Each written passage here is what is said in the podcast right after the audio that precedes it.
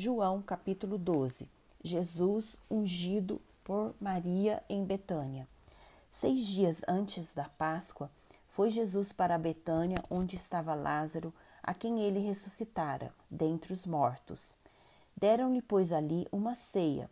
Marta servia, sendo Lázaro um dos que estavam com ele à mesa. Então Maria, tomando uma libra de bálsamo de nardo, puro, muito precioso, ungiu os pés de Jesus e os enxugou com seus cabelos. E encheu-se toda a casa com o perfume do bálsamo. Mas Judas Iscariotes, um dos seus discípulos, o que estava para traí-lo, disse: Por que não se vendeu este perfume por trezentos denários e não se deu aos pobres? Isto, disse ele, não porque tivesse cuidado dos pobres, mas porque era ladrão e, tendo a bolsa, tirara o que nela se lançava.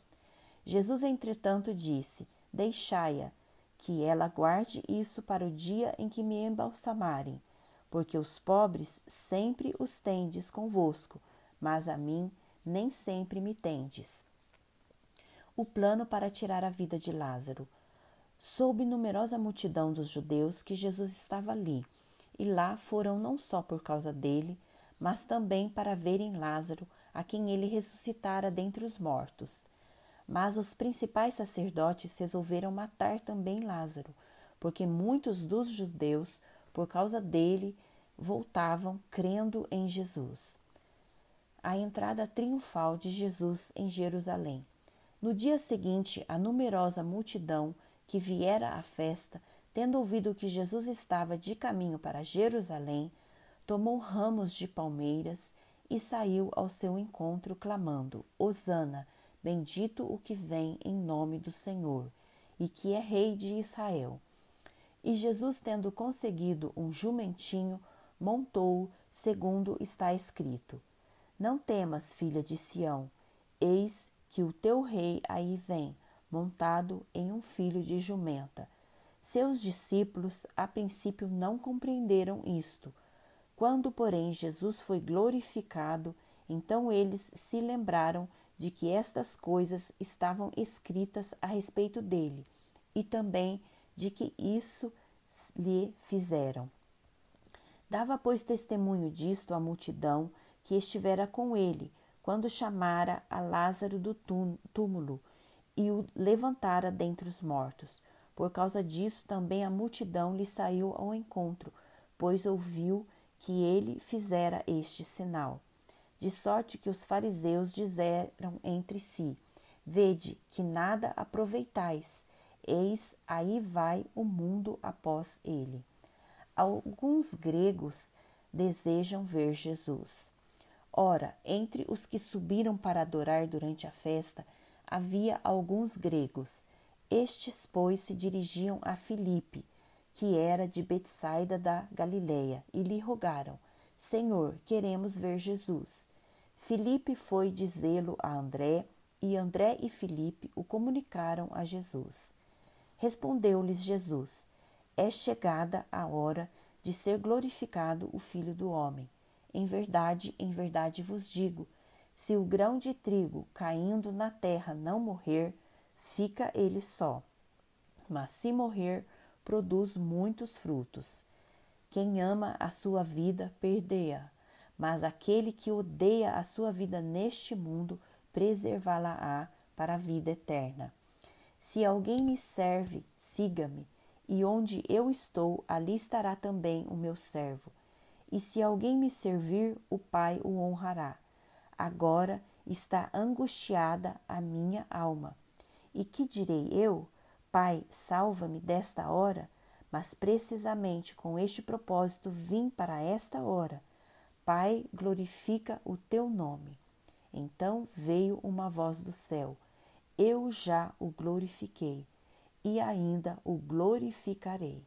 A multidão, pois, que ali estava, tendo ouvido a voz, dizia ter havido um trovão. Outros diziam: Foi um anjo que lhe falou. Então explicou Jesus: não foi por mim que veio esta voz, e sim por vossa causa. Chegou o momento de ser julgado este mundo, e agora o seu príncipe será expulso. E eu, quando for levantado da terra, atrairei todos a mim mesmo. Isto dizia, significando de que gênero de morte estava para morrer. Replicou-lhe, pois, a multidão: Nós temos ouvido da lei que o Cristo permanece para sempre.